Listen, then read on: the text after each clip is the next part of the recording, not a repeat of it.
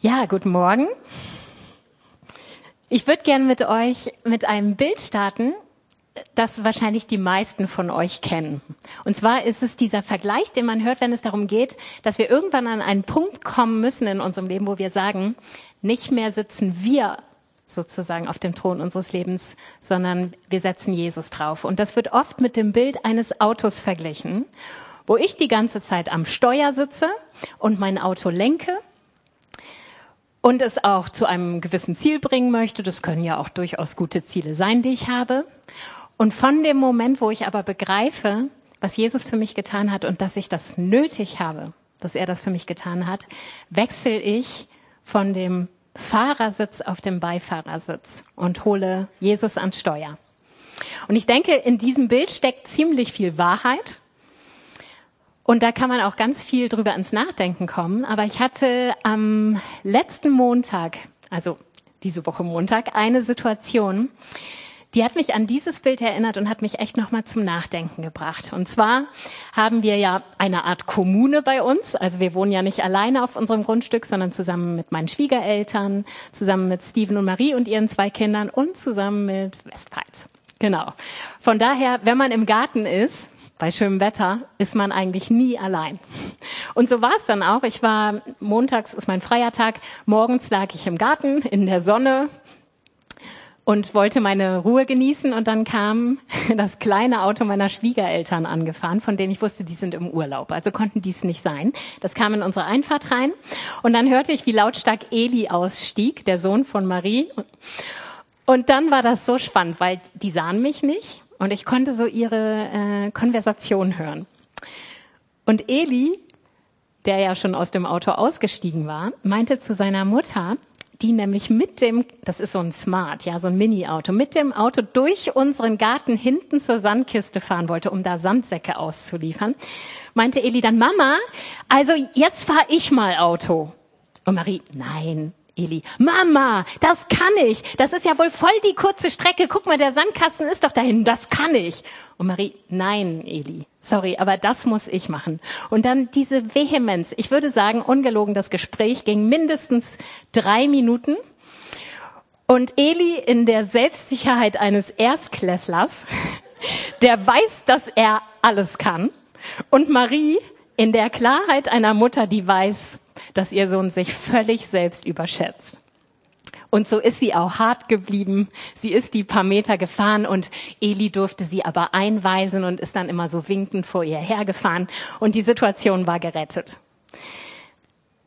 Manchmal habe ich so Momente, wo ich etwas mitbekomme und ich weiß in dem Moment schon ganz genau, dadurch will Gott zu mir reden. Und während ich diese Szene betrachtete, wusste ich, Gott will mir dadurch was sagen. Und oft ist das aber, dass ich in den Momenten dann noch nicht so genau was damit anfangen kann. Und dann, als die Situation vorbei war und ich wieder für mich allein war, habe ich darüber nachgedacht. Und dann kam mir dieser Vergleich, den wir so oft sagen. Wir am Steuer oder Jesus am Steuer unseres Lebens. Und da dachte ich, dass der Vergleich, den wir benutzen, eigentlich ja die Grundhaltung zeigt, es gibt eine Wahl zwischen zwei Alternativen. Nämlich entweder ich am Steuer oder Jesus am Steuer. Natürlich wissen wir, dass wenn Jesus am Steuer sitzt, dass das Ganze nochmal echt besser ist. Ja, also Leben im Überfluss. Aber irgendwie bleibt doch bestehen, dass auch ich am Steuer sitzen kann. Und dann kann ich jetzt nach, je nach Lebensbereich gucken, wo fühle ich mich eigentlich als Fahrer geeignet genug? Ach Mensch, die Strecke ist jetzt nicht bergig, ja, die ist auch nicht schwierig, die ist schön breit, die könnte ich nehmen. Also so überlege ich immer, wenn Chris mal meint, ich müsste Wohnmobil fahren, ja. Also es gibt bestimmte Sachen, die würde ich im Leben nicht fahren wollen. Andere, da denke ich, okay, also so Autobahn, das kriege ich auch hin. Aber ich glaube, dass die Bibel viel weiter geht dass die Bibel ganz klar sagt, es gibt keine Alternative. Und ich oder du bist definitiv nicht die Alternative am Steuer. Ich glaube, dieses Lebensgefühl von, boah, ich bin jetzt schon seit Jahren mit Gott unterwegs, ich hab's voll drauf. Ja, also mittlerweile weiß ich eigentlich alles. Wenn man mir was predigt, Dann kann ich eigentlich vorher schon, wenn ich die Bibelverse sehe, kann ich schon sagen, worüber der Prediger predigt. Und eigentlich habe ich ja auch wirklich schon viel mit Gott erreicht. Und dann kommt Matthäus 5, Vers 3, wo Jesus sagt, selig sind, die geistlich arm sind. Die begreifen, dass sie eigentlich nichts haben und die deswegen alles von Jesus erwarten. Und ich glaube, das ist das biblische Verständnis. Die Erkenntnis, dass ich keine Alternative bin. Ich kann das Auto meines Lebens nicht steuern, in keinem Lebensbereich. Und wenn ich es versuchen würde, dann komme ich nicht heil aus der Sache raus. Oder ich lande am völlig falschen Ziel. Ich musste mich an einen Traum erinnern, den ich als Teenie ganz oft hatte. Der kam immer wieder. Also jetzt nicht jede Nacht, auch nicht jede Woche, aber ich hatte ihn relativ häufig. Und in dem Traum, meine Mutter kennt ihn gar nicht, ist nicht schlimm, Mama. Also in dem Traum ähm, war es Nacht und ich war mit meiner Mutter und meinem Bruder alleine zu Hause und meine Mutter hatte einen Notfall. Also sie atmete nicht mehr oder ich habe keine Ahnung. Ich weiß nicht mal, was vorgefallen ist. Auf jeden Fall war immer die gleiche Situation. Ich sah meine Mutter und ich wusste, ich muss sie ins Krankenhaus kriegen. Und dann haben wir sie irgendwie ins Auto buxiert. Das ging dann noch, mein Bruder und ich. Und dann war klar, ich soll jetzt Auto fahren. Und ich weiß noch, wie ich jedes Mal im Traum selbstsicher in dieses Auto gestiegen bin. Ich schaff das als Teenie, null Ahnung vom Autofahren. Und in dem Moment, wo mir bewusst wurde, jetzt bin ich für meine Mutter verantwortlich und soll sie ins Krankenhaus bringen, brach mir der Schweiß aus im Traum und ich wusste, ich kann das nicht schaffen. Ich habe keinerlei Ahnung, welches Pedal was ist, wie man das überhaupt macht. Und oh, ich bin jedes Mal panisch aufgewacht, weil ich meine ganze Verzweiflung gespürt habe, meiner Mutter nicht helfen zu können. Dieses Gefühl, nichts zu können, ist aber auch nicht das Gefühl, wo Gott uns stehen lassen möchte. Aber ich glaube, es ist der entscheidende Punkt, wo wir anfangen, damit er in uns handeln kann. Wenn ich euch jetzt fragen würde, wärst du eine Alternative zu Gott am Steuer? Dann würde natürlich jeder sagen, nein, Nein, natürlich nicht. Das habe ich ja schon verstanden. Also wenn Jesus an meinem Steuer sitzt, dann ist es besser. Aber die Frage ist, ist diese Erkenntnis wirklich in allen Lebensbereichen in unser Herz gesackt? Ich habe letztens noch mal die Begebenheit von Hiskia gelesen. Ja, also König Hiskia, ich weiß gar nicht, sagt man Hiskia? Hiskia dürft ihr euch aussuchen. Ich nenne euch beides. Ein König, der so mit Gott unterwegs war, dass er sogar mit ihm verhandeln konnte, als es um den Zeitpunkt seines Todes ging. Es wurde ihm nämlich schon prophezeit, dass er sterben wird. Und dann lesen wir, wie er zum Herrn betet. Ach Herr, denke doch daran, dass ich vor deinem Angesicht in Treue und mit ungeteiltem Herzen gelebt habe und dass ich getan habe, was gut ist in deinen Augen. Und Gott erhört Hiskias Gebet tatsächlich und schenkt ihm 15 weitere Jahre und ein Zeitwunder noch obendrauf. Ja, also so ein krasses. Das hätte er gar nicht machen müssen, aber es war auf jeden Fall ein, eine beeindruckende Antwort Gottes auf Hiskias Gebet. Und dann denkt man, wow, was für eine mega Beziehung hatte dieser König zu unserem mächtigen Gott, dass er über den Todeszeitpunkt mit ihm verhandeln konnte. Und dann liest man ein Kapitel weiter von dem gleichen König, dass er Besuch von wichtigen und einflussreichen Männern bekommt. Und die will er mal so richtig macho-mäßig beeindrucken und führt sie durch alles hindurch, was er an Reichtum besitzt, sogar bis in seine Schatzkammern. Nichts lässt er aus. Er zeigt ihnen alles und prahlt mal so richtig damit, was er alles hat. Danach kommt Jesaja zu ihm als Prophet und spricht ihn darauf an, sag mal, was hast du denn eigentlich alles gezeigt? Und Hiskia sagt ganz selbstverständlich, na ja, alles. Also selbst die Schatzkammern, die kennen jetzt alles. Und dann gibt Jesaja ihm ein Wort des Herrn, das echt niederschmetternd ist. Das lesen wir in Jesaja 39. Siehe Tage kommen, da wird alles, was in deinem Haus ist und was deine Väter bis zum heutigen Tag angehäuft haben, nach Babel weggebracht werden. Nichts wird übrig bleiben, spricht der Herr. Und von deinen Söhnen, die von dir abstammen, die du zeugen wirst, wird man einige nehmen und sie werden im Palast des Königs von Babel Hofbeamte sein. Das ist eine erschütternde Prophetie, oder? Da ist ein König, der eigentlich eine gute Beziehung zu Gott hat, der einen Moment hat, wo er meint, er muss mal so richtig prallen und zeigen, was er kann. Und dann kriegt er diese Prophetie. Das ist schon erschütternd. Zumal sie nicht nur materiellen Besitz betrifft, sondern tatsächlich auch sein Fleisch und Blut. Hier geht es um seine Familie, seine Söhne, die darunter leiden sollen. Und man sollte doch jetzt meinen, das muss ausreichen, dass Hiskia Buße tut und wieder in so ein Gebet kommt, wie ich es eben vorgelesen habe, als er merkt, er soll sterben. Ein Gebet, das wirklich hingegeben ist und wo er Gott um Hilfe anfleht. Und stattdessen lesen wir in Jesaja 39, Vers 8, da sagte Hiskia zu Jesu, Jesaja, das Wort des Herrn ist gut, dass du geredet hast. Denn er sagte sich, in meinen Tagen wird ja Friede und Sicherheit sein. Das ist noch mehr erschütternd, oder? Also es geht hier um seine Familie. Und König Hiskia steht hier und sagt, ja, das Wort des Herrn nehme ich an, das ist okay. Gott sei Dank, es betrifft mich noch nicht. Das kommt ja alles nach mir. Und lässt es so stehen. Man könnte das so schön hinstellen und sagen, ist das ein Dummer? Aber ehrlich gesagt fühle ich mich manchmal auch dadurch überführt. Also gerade in den letzten Wochen erlebe ich, dass Gott mir immer wieder Bereiche zeigt, wo ich mich eigentlich schon recht gut auf dem Weg fühle und wo ich dann merke, ich komme in bestimmte Herausforderungen und ich fühle mich richtig demontiert von Gott. Also er zeigt mir wirklich in so vielen Dingen ganz neu, wie mein Herz aussieht, ich glaube, wir können so eng und lange schon mit Gott gehen und gleichzeitig in bestimmten Bereichen unseres Lebens diese Herzenshaltung pflegen. Das kann ich eigentlich auch ganz gut. Da bin ich eigentlich schon ganz weit. Und solange uns Dinge nicht richtig durchrütteln oder negativ betreffen, bleiben wir doch sehr gerne im bequemen Status quo hängen, oder?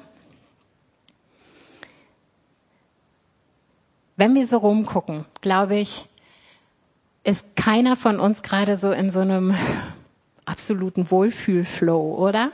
Wenn ich mit mit vielen hier rede, merke ich, dass es nicht nur mir so geht, dass ich mich echt herausgefordert fühle. Es gibt gerade so viele Dinge, wo Gott so richtig durchrüttelt. In meinem Leben, aber auch in, im Leben von einigen, mit denen ich gesprochen habe.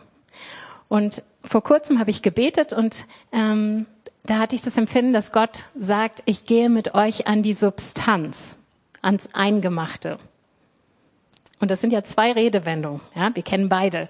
Also an, wenn etwas an die Substanz geht, Substanz ist der wichtige zentrale Bestandteil einer Sache, das Wesen einer Sache. Und wenn etwas an die Substanz geht, dann wird das offenbar. Alles andere bricht weg und das steht im Fokus. Die Redewendung ans Eingemachte, die kommt von der Zeit vor circa 100 Jahren, wo die Leute noch regalweise Eingemachtes hatten. Ja, in diesen Einmachgläsern schön versiegelt, vorher eingekocht. Und dieser Kram war ja nicht einfach nur so im Regal, sondern das war die Notfallreserve. Und wenn es dann zu Notzeiten kam und es nicht mehr genügend Nahrung gab, also frische Nahrung, konnte man ans Eingemachte gehen. Man konnte also auf das zurückgreifen, was die absolute Notreserve war. Und ich empfinde, dass Gott uns gerade in dieser Zeit intensiv durch solche Herausforderungen führt, die uns an die Substanz bringen. Nicht um uns zu quälen oder uns Böses zu wünschen oder irgendwas, sondern um uns die Substanz unseres Herzens zu zeigen. Und das können total unterschiedliche Sachen sein. Krankheit, irgendwelche Erschütterungen, es können finanzielle Notlagen sein. Es kann sein, dass du Verlust hast vom Arbeitsplatz oder von zwischenmenschlichen Beziehungen, die vielleicht schon ganz lange in deinem Leben existieren und plötzlich brechen sie dir weg. Es können Versuchungen sein. Es können bestimmte Krisen sein, die du nicht vorhergesehen hast und die plötzlich über dich kommen. Und dann brechen Sachen weg, und die Substanz wird freigelegt. Und du musst ans Eingemachte, an das, was wirklich in deinem Herzen ist. Und ich glaube, dass drei Erkenntnisse mega wichtig sind, dass wir sie für uns verstehen, damit wir sagen können, wir sind keine Alternative am Steuer unseres Lebens. Und das erste ist die Erkenntnis, ich kann nichts. Und dieser Satz ist biblisch. Also wenn wir Johannes 15, Vers 5 anschauen, dann ist es das, was Jesus uns sagt. Ich bin der Weinstock, ihr seid die Reben. Wer in mir bleibt und ich in ihm, der bringt viel Frucht, denn getrennt von mir könnt ihr nichts tun. Das sind ganz eindeutige Worte Jesu, ohne irgendwelche Einschränkungen oder Ausnahmen. Ohne mich könnt ihr nichts tun. Und das stellt er als die absolute Grundlage unserer Nachfolge dar. Dann ist ja die Frage, wenn er uns sagt, was können wir denn nicht? Was sagt die Bibel denn, was wir alles nicht können?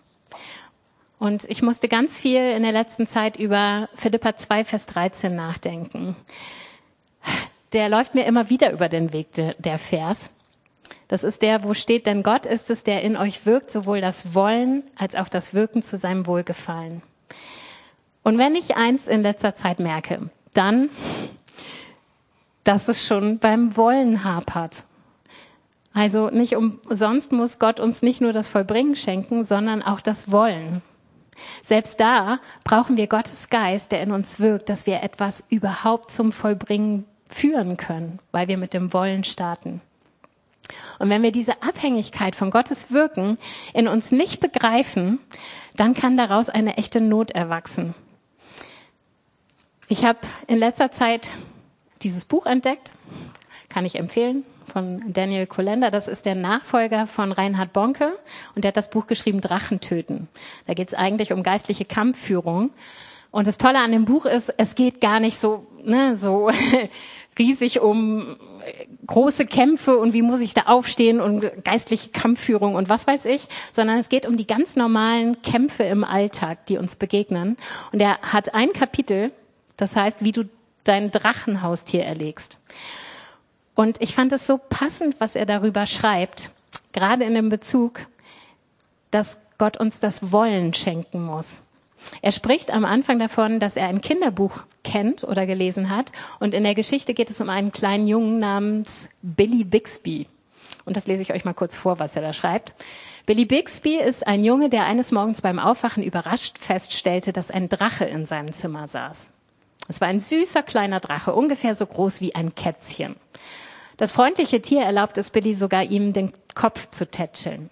Natürlich konnte Billy es kaum abwarten, jemanden von seinem kleinen neuen Freund zu erzählen. Doch als er seiner Mutter davon berichtete, sagte diese mit vollem Ernst, Drachen? Drachen gibt's doch gar nicht. Schon bald hatte es der Drache nach unten geschafft und saß sogar auf dem Küchentisch. Billys Mutter jedoch ignorierte ihn. Sie hatte schließlich ja schon gesagt, dass es Drachen gar nicht gäbe. Wie konnte sie dann einen Drachen Drachen nennen und ihm sagen, er solle vom Küchentisch verschwinden?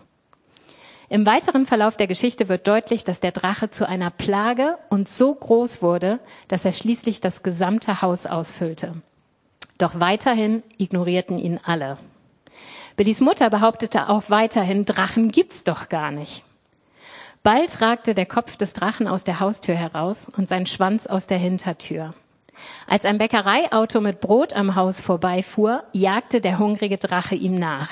Er war so riesig, dass er dabei das ganze Haus der Bixbys wie ein Schneckenhaus auf seinem Rücken trug. Daniel Kolender erzählt dann, was können diese Hausdrachen sein, die anfangs so mini klein sind und von denen wir sagen, Drachen gibt's doch gar nicht. Das können Versuchungen sein, das können aber auch genauso schlechte Gewohnheiten in unserem Leben sein, von denen wir eigentlich von Anfang an merken, irgendwas ist da nicht gut dran. Und trotzdem haben wir meistens zwei Strategien. Entweder wir ignorieren es oder wir nähren es sogar.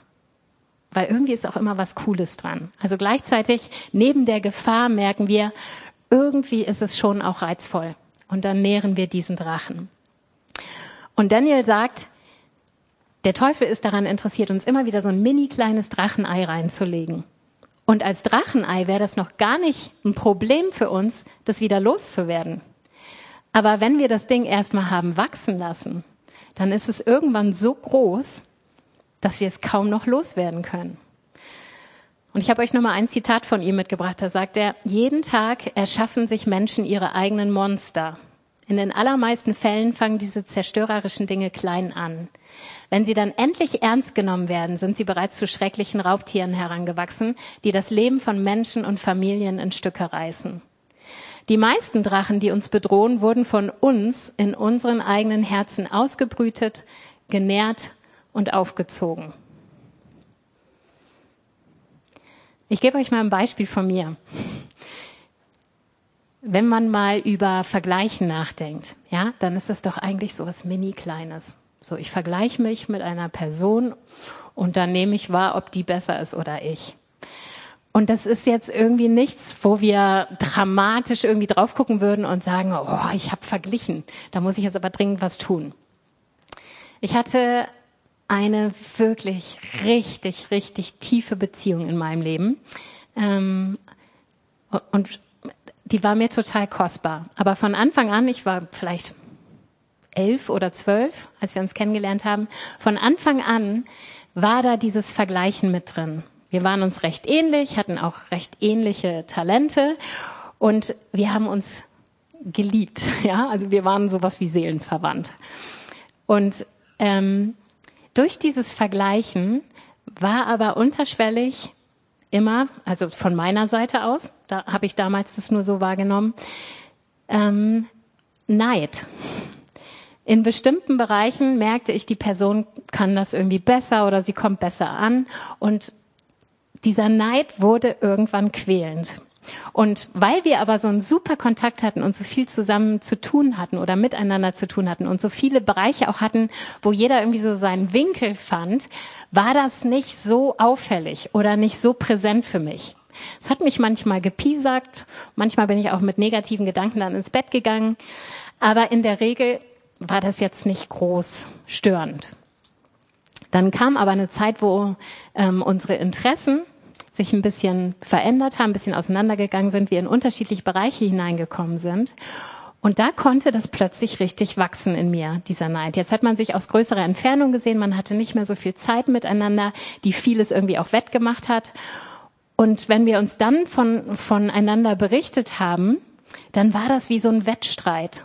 So kam es mir zumindest oft vor. Und weil die Nähe fehlte, wurde das richtig quälend. Und ich merkte, aus diesem Neid wird Missgunst. Und Missgunst heißt, ich gönne dem anderen bestimmte Sachen nicht. Und ich merkte, wenn die Person mir Sachen erzählte, dass ich innerlich genau diesen Gedanken hatte, ich gönne dir das nicht. Und das führte tatsächlich dazu, dass über langen Zeitraum unsere echt kostbare Beziehung so einen richtigen Abbruch gefunden hat. Nicht nur, weil wir in ganz unterschiedlichen Bereichen dann gewohnt haben, sondern einfach, weil ich da so viel in meinem Herzen hab zu, äh, zugelassen habe, so, wo ich hinterher merkte, das steht richtig zwischen uns. Und es hat eine Zeit gebraucht, bis ich das echt ans Kreuz bringen konnte, loswerden konnte und ich auf diese Person auch wieder Schritte zugegangen bin. Und wir konnten bestimmte Dinge ansprechen und da merkte ich, okay, das war gar nicht nur von meiner Seite aus. Ähm, und dann konnten wir Sachen bereinigen und es konnte wieder neu Beziehung und Freundschaft möglich sein. Aber das war ein schwieriger Weg und ich hätte mir manchmal gewünscht, ich hätte gleich am Anfang schon das Ding irgendwie gekappt. Und das meine ich, diese Erkenntnis zu haben, bei so vielen Dingen in unserem Leben merken wir, es tut uns eigentlich nicht gut. Wir fangen an mit einer Staffel bei Netflix und irgendwie fühlt sich das so nett an, das immer zu gucken. Und wir wissen von Anfang an, wenn ich mich jetzt auf diese Staffel einlasse, könnte das zeitbindend werden. Und ja, dann wird das auch immer präsenter und dann den Weg da wieder rauszufinden. Das ist dann oft so schwer. Aber die Erkenntnis zu haben, ich kann das auch gar nicht von mir. Ich brauche nicht nur das Vollbringen, sondern auch das Wollen, öffnet mich. Ich habe euch eben gesagt, wie Hiskia auf sein Fehlverhalten und auf das, was Gott ihm gesagt hat, reagiert hat. Es ist so ganz anders, wie David, auch ein König, reagiert hat, als er auf sein Fehlverhalten angesprochen wurde. Im Psalm 51 lesen wir, was David dann betet. Er schaffe in mir ein reines Herz, o oh Gott, und gib mir einen neuen, gefestigten Geist. Schick mich nicht weg aus deiner Nähe und nimm deinen Heiligen Geist nicht von mir. Lass mich wieder Freude erleben, wenn du mich rettest und hilf mir, indem du mich bereit machst, dir gerne zu gehorchen. Wir brauchen Gott da. Wir können es nicht aus uns. Das ist der eine Bereich, der mir wichtig geworden ist, wo wir nichts können. Der andere ist der unserer Berufung, all dessen, was Gott in unser Leben hineinlegt. Denn auch das ist immer weit hinter dem, was wir selbst können. In 1. Thessalonicher 5, Vers 24 lesen wir, der, der euch beruft, ist treu. Er wird euch auch ans Ziel bringen. Und jetzt mal ganz ehrlich, wenn wir gut genug wären, warum müsste er uns denn zum Ziel bringen? Dann könnten wir das doch vollkommen alleine. Aber hier steht ganz klar, er wird uns ans Ziel bringen. Und wenn wir immer nur in dem bleiben, was, was wir können, in unseren Fähigkeiten, in unserer Komfortzone werden wir niemals in das hineinkommen, was Gott eigentlich für uns hat, denn das liegt jenseits dessen, was wir können und auch jenseits unserer Komfortzone. Das heißt, auch hier, wenn wir in das hineinkommen wollen, was Gott wirklich für unser Leben bereithält, brauchen wir die Erkenntnis, ich kann nichts. Ohne mich könnt ihr nichts tun. Das zweite ist, ich habe nichts. Ich musste noch mal an die Geschichte erinnern, die in, in letzter Zeit ähm, häufiger vorkam, nämlich mit der Witwe und Elisa. Die Witwe, die nur noch ihren kleinen Krug mit Öl hatte und Elisa, der hinzukam. Und wir haben das ja in letzter Zeit schon mal häufiger hier näher ausgeführt, wie sie dann ganz viele Gefäße von den Nachbarn holt und das Öl übernatürlich vermehrt wird. Und das Ganze beginnt mit einer Frage von Elisa. 2. Könige 4, Vers 2. Wie kann ich dir helfen? überlegte Elisa. Hast du noch irgendwelche Vorräte im Haus? Die Witwe antwortete, mein Herr, außer einem kleinen Krug mit Öl habe ich gar nichts mehr. Und ich habe mir überlegt, diese Begebenheit hätte auch ganz anders ausgehen können, wenn an dieser Stelle die Witwe nicht ehrlich gesagt hätte, ich habe gar nichts das bisschen, was ich habe, das ist alles, was ich habe. Mehr ist nicht da. Ich glaube, in dieser Kultur ist ja ähm, Gastfreundschaft ziemlich hoch, ne? also ist ein hoher Wert und auch so diese Scham irgendwie zugeben zu müssen, dass was nicht gut läuft, ist sehr stark ausgeprägt. Ich kann mir vorstellen, was es die Witwe gekostet haben muss, Elisa zu sagen, sie hat nichts mehr weder gastfreundlich sein zu können, ihn einzuladen zu irgendeinem Essen oder so und gleichzeitig auch noch ja, diese Scham zu überwinden und zu sagen, ich habe nichts. Aber es war die Grundlage für ein mega Wunder, das sie erlebt hat. Und auch hier, glaube ich, dürfen wir verstehen, alles, was wir haben, ist keine Alternative zu dem, was Gott für uns hat. Wir haben letzte Woche beim Familiengottesdienst Galater 5, Vers 22 durchgekaut. Das sind ja die ganzen Früchte des Geistes, ja, Liebe, Freude, Friede, Geduld und so weiter. Und spannenderweise fängt das Ganze wieder mit Gott selbst an, nämlich die Frucht hingegen, die der Geist Gottes hervorbringt. Auch hier ist ganz klar, wir haben da gar nichts zu geben. Klar kann ich freundlich sein, aber wie lange denn? Wie lange bin ich wirklich freundlich, wenn jemand mir wie so ein Blödmann begegnet, ja, und mich immer wirklich bis an die letzten bitteren Enden provoziert? Wie lange habe ich denn wirklich Freude, wenn echte Krisen in mein Leben kommen? Wie lang ist es denn mit meinem Frieden bestellt, wenn Dinge passieren, die mich echt in Unruhe und Angst bringen? Ich kann da jetzt mit jeder Frucht weitermachen. Rücksichtnahme klingt gut. Ja, bin ich zu gewissen Teilen bereit. Aber wenn, wenn niemals mein Gegenüber Rücksicht auf mich nimmt, dann wächst in mir Wut. Die steht da komischerweise nicht als Frucht. Spannenderweise ist auch hier die Bibel total klar. Nehmen wir mal Philippa 4, Vers 4. Da wird uns von Paulus gesagt, freut euch alle Zeit. Wiederum will ich sagen, freut euch. Kein Protest hier. Ich habe was ausgelassen. So heißt der Vers nicht. Freut euch im Herrn alle Zeit, steht da. Ist euch gar nicht aufgefallen, ne? Ja. Also genauso handeln wir oft. Wir nehmen das so für uns, das, was wir irgendwie möglich machen können. Aber hier steht ganz klar, die Freude soll gar nicht von uns kommen. Die Freude am Herrn ist nämlich unsere Stärke. Und das ist die Freude, die dauerhaft ist, auch wenn Krisenzeiten in unser Leben kommen und uns echt herausfordern, dann reicht meine menschliche Freude nicht aus. Nehmen wir Johannes 14, Vers 27. Da geht es um den Frieden. Jesus sagt, ich gebe euch meinen Frieden. Einen Frieden, wie ihn die Welt nicht geben kann. Auch hier wieder ganz klar die Perspektive. Der Friede, den du hast, der langt einfach nicht. Und wenn wir merken, es kommen Erschütterungen, die vielleicht nicht mal nur uns persönlich betreffen, sondern uns als Gesellschaft, die vielleicht sogar global Probleme machen, dann brauchen wir einen Frieden, der nicht von dieser Welt kommt. Und so könnte ich jetzt jede einzelne Frucht durchgehen. Und immer wieder macht uns die Bibel klar, Gott ist es, der es in uns reifen lässt. Der Heilige Geist ist es, der es uns schenkt. Denn nur dann haben wir was. Ohne ihn haben wir nichts. Und ich musste an den kleinen Jungen denken mit den fünf Broten und den zwei Fischen, der vor dieser Riesenmenge Menschen stand und Jesus das überreichte. Und er hat echt was verstanden. Der hat verstanden, dass er eigentlich nichts hatte im Vergleich zu diesen vielen Menschen. Aber gleichzeitig hatte er den Glauben, dass Jesus alles daraus machen kann. Und diese Verknüpfung zu erkennen, dass wir nichts haben, aber dass wir in Jesus alles haben, da will Jesus uns hinhaben. Das dritte. Ich kann nichts. Ich habe nichts. Ich weiß nichts.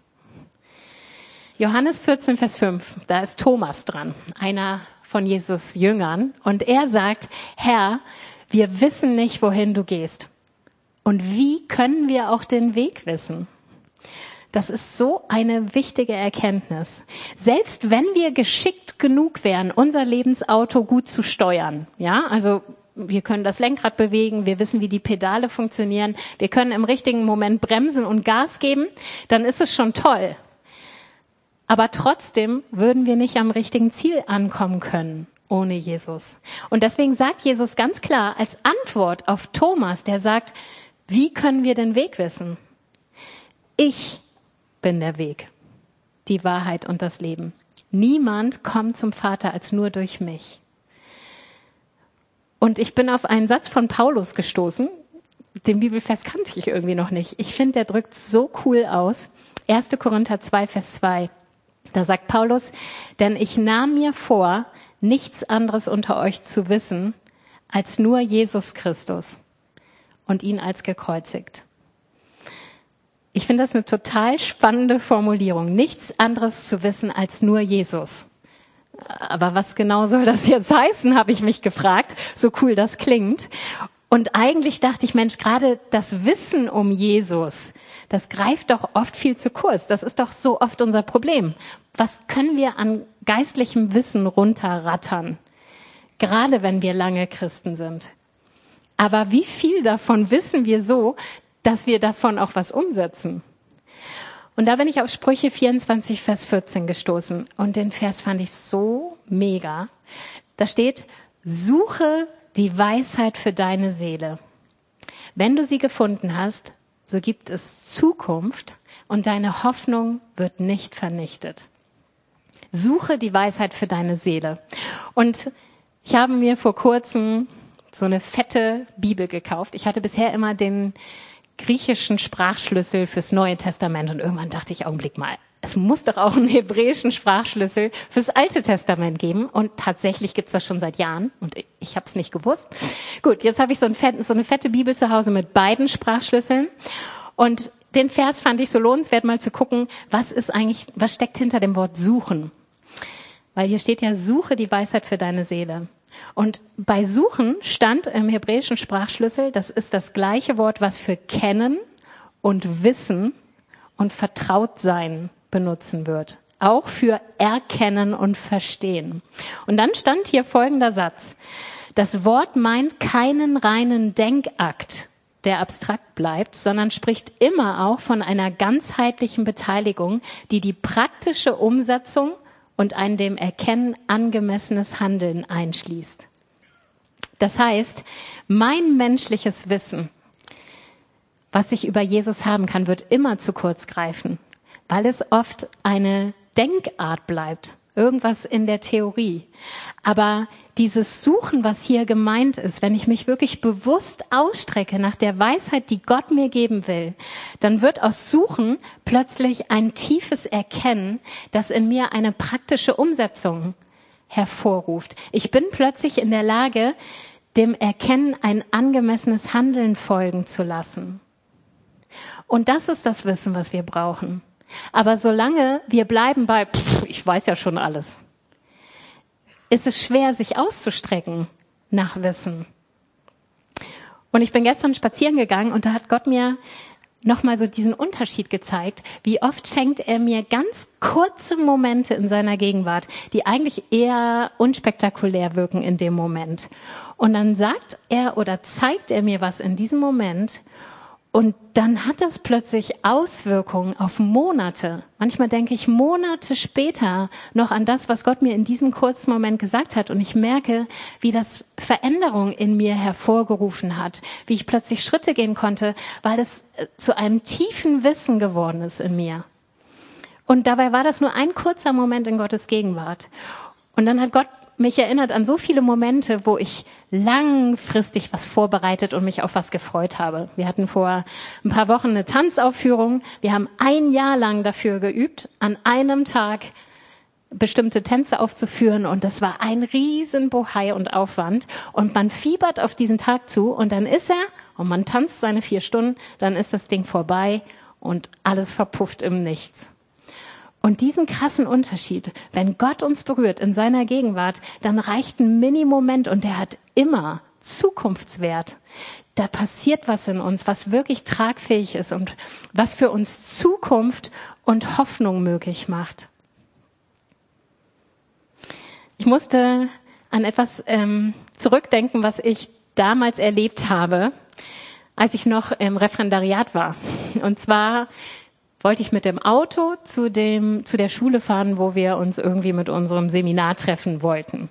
Und das war irgend so ein Kaff, irgend so ein Dorf in unserer Nähe. Das heißt, ich wollte auch gar nicht über die Autobahn fahren, sondern über die Dörfer, habe mein Navi eingestellt und der führte mich auch brav. Und so fuhr ich sozusagen dem Navi gemäß durch von Dorf zu Dorf.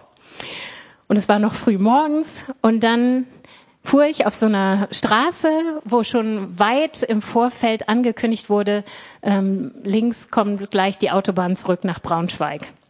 So, und für mich war ja klar, da will ich gar nicht hin. Ich will ja dem Navi folgen, um zu irgendeinem so Kaff zu kommen. Und ich sehe dieses erste Schild und empfinde in mir, ich soll links abbiegen und nach Braunschweig fahren und dachte, Blödsinn. So, dann bin ich weitergefahren. Das nächste Schild kam und es waren schon nur noch irgendwie, keine Ahnung, 300 Meter, 500 Meter und wieder dieses starke Empfinden, du musst nach Braunschweig, links ab. Und der Navi sagte ganz klar, nein, falsch, ich muss hier weiter. Und also ich bin recht ähm, kurz entschlossen, als das letzte Schild kam und die Abbiegung schon da war, war ich noch auf der Spur geradeaus und das Empfinden war aber so stark, ich soll nach Braunschweig zurück. Also habe ich wirklich wie so eine Bescheuerte dann usch, das Lenkrad noch rumgerissen, bin im letzten Moment links, Gott sei Dank gab es keinen Gegenverkehr, und bin auf der Autobahn Richtung Braunschweig. Mein Navi, äh, äh, äh, so bitte wenden, was weiß ich, was das dann so sagt. Und ich denke, was um alles in der Welt habe ich jetzt gerade gemacht? Also es war nicht so, als hätte ich gleich den Schlüsselmoment gehabt, warum ich jetzt so bescheuert auf dieser Autobahn fahre und denk nur, Mann, jetzt komme ich zu spät, wie soll ich denn jetzt wieder auf den richtigen Weg kommen? Und in diesem Moment erinnert mich Gott daran, dass ich meiner Freundin versprochen hatte, sie mitzunehmen und sie sollte zu meiner Wohnung kommen, damit ich sie mitnehme. oh, danke, Jesus. Ich bin also nach Hause gefahren, habe meine Freundin eingepackt und wir sind über die Dörfer zum richtigen Ort gefahren.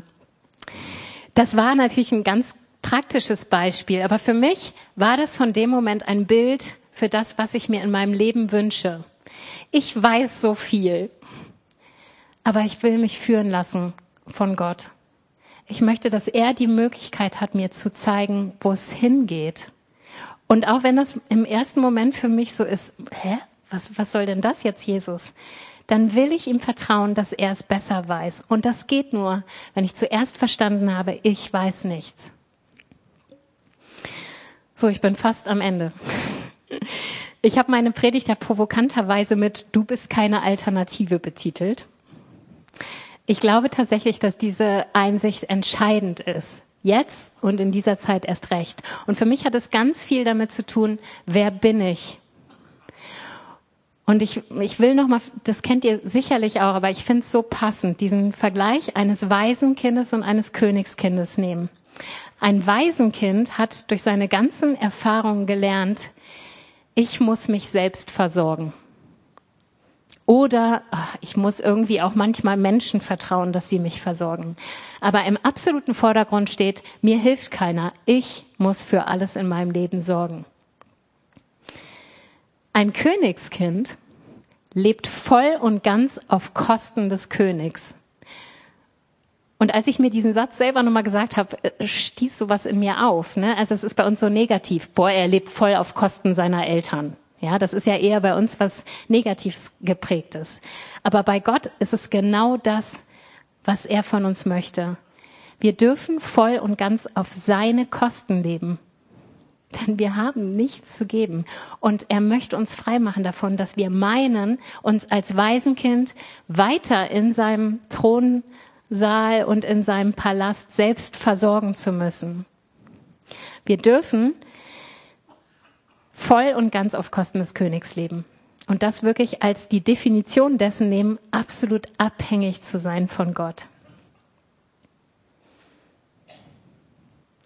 Und wenn wir in dieser Identität ruhen, in der Königskind-Identität, dann bestimmt das maßgeblich, dass wir in allen Lebensbereichen Jesus ansteuern lassen, weil wir verstanden haben, dass wir ohnehin nichts zu geben haben. Letzte Woche gab es eine Situation, da habe ich mich so mies gefühlt. Also da hat Gott mich von äh, mich mit Schuld konfrontiert und ich wusste, boah, das haut jetzt richtig tief bei mir rein. Und in dem Moment, ihr kennt das vielleicht, dann fühlt man sich ja jetzt nicht gerade berufen, in Gottes Gegenwart zu kommen, weil man fühlt sich so schlecht und so als Versager. In dem Moment empfand ich, dass Gott mich auffordert, das Wort Hingabe zu googeln. Und ich dachte, oh, ja, jetzt wühl noch in meiner Wunde, Jesus. So, ich fühle mich ohnehin schon schlecht und dann zeig mir mal, was echte Hingabe ist. Dann habe ich das aber gemacht, ganz normal hier bei Wikipedia geguckt, was heißt Hingabe und das fand ich total spannend. Da steht, unter Hingabe versteht man den von rückhaltloser innerer Beteiligung geprägten Einsatz eines Menschen für eine Angelegenheit oder eine Person, die für den Betreffenden von höchstem persönlichem Wert ist. Die Hingabe ist dem Engagement, der Anstrengung, dem Eifer und der Leidenschaft verwandt. Wenn man bis hierhin liest, dann wühlt das so richtig in der Wunde. Ne? Boah, ey, ich habe nicht genug Anstrengung gegeben, mein Eifer war nicht groß genug. Wo war bloß meine Leidenschaft und mein Engagement? Aber dann kam dieser letzte Satz. Die Bewegung von Hingabe ist nicht ein aktives Drängen, sondern ein Zuwenden, sich öffnen und empfangen. Hingabe beginnt da, wo ich mich Gott zuwende, wo ich mich dem Heiligen Geist zuwende und wo ich mich öffne, um zuallererst zu empfangen. Und dann geschieht Leidenschaft und Engagement und Eifer und all das andere aus dieser tiefen Zuwendung zu Gott. Und genau das verspricht er uns. Wenn wir uns ihm öffnen, dann will er uns füllen. Römer 8, Vers 14. Alle, die sich von Gottes Geist leiten lassen, sind seine Söhne und Töchter. Joe hat letztes Mal darüber gepredigt, um Pfingsten herum, dass wir uns immer wieder füllen lassen dürfen vom Heiligen Geist. Und das ist keine Option. Das ist ein Muss für uns. Denn das ist die, die Kraft, in der wir leben und weitergehen können. Wir werden gleich das Abendmahl haben. Und ich möchte euch zu was ermutigen. Ich habe heute viel von nichts geredet. Du kannst nichts, du weißt nichts, du hast nichts. Und habe darüber den Vers gestellt aus Johannes 15, Vers 15, wo Jesus sagt, ohne mich könnt ihr nichts tun. Und das ist schon eine liebevolle Ermahnung an uns und auch eine Klarstellung. Mensch, lass mich an die Substanz deines Herzens ran und lass mich dir die Lebensbereiche zeigen, wo du meinst, du musst dich selbst versorgen. Und du kannst das auch. Lass mich da das Ruder in die Hand nehmen. Und du darfst erkennen, ohne mich kannst du nichts tun. Aber vielleicht sitzt du hier und brauchst eine ganz andere Botschaft, weil dieses Gefühl von ich kann nichts, ich bin nichts, ich habe nichts, dich eher in diesen absoluten Rückzug bringt, weil du denkst, oh Mann, ich bin ja sowieso, ich, ich schaffe ja ohnehin nichts, ich bin ein Versager. Dann möchte ich dich ermutigen, diese andere Bibelstelle zu nehmen, die exakt das Gleiche aussagt, nämlich die Kehrseite äh, der gleichen Medaille ist, wo in Philippa 4, Vers 13 steht, alles vermag ich in dem, der mich kräftigt. Wenn du das Gefühl hast, du kannst nichts, dann bist du genau an der richtigen Stelle, um alles zu können in Jesus. Und ich möchte euch herausfordern, wenn ihr gleich nach vorne kommt, ich hänge diese Folie gleich hier ans Kreuz mit diesen zwei Versen.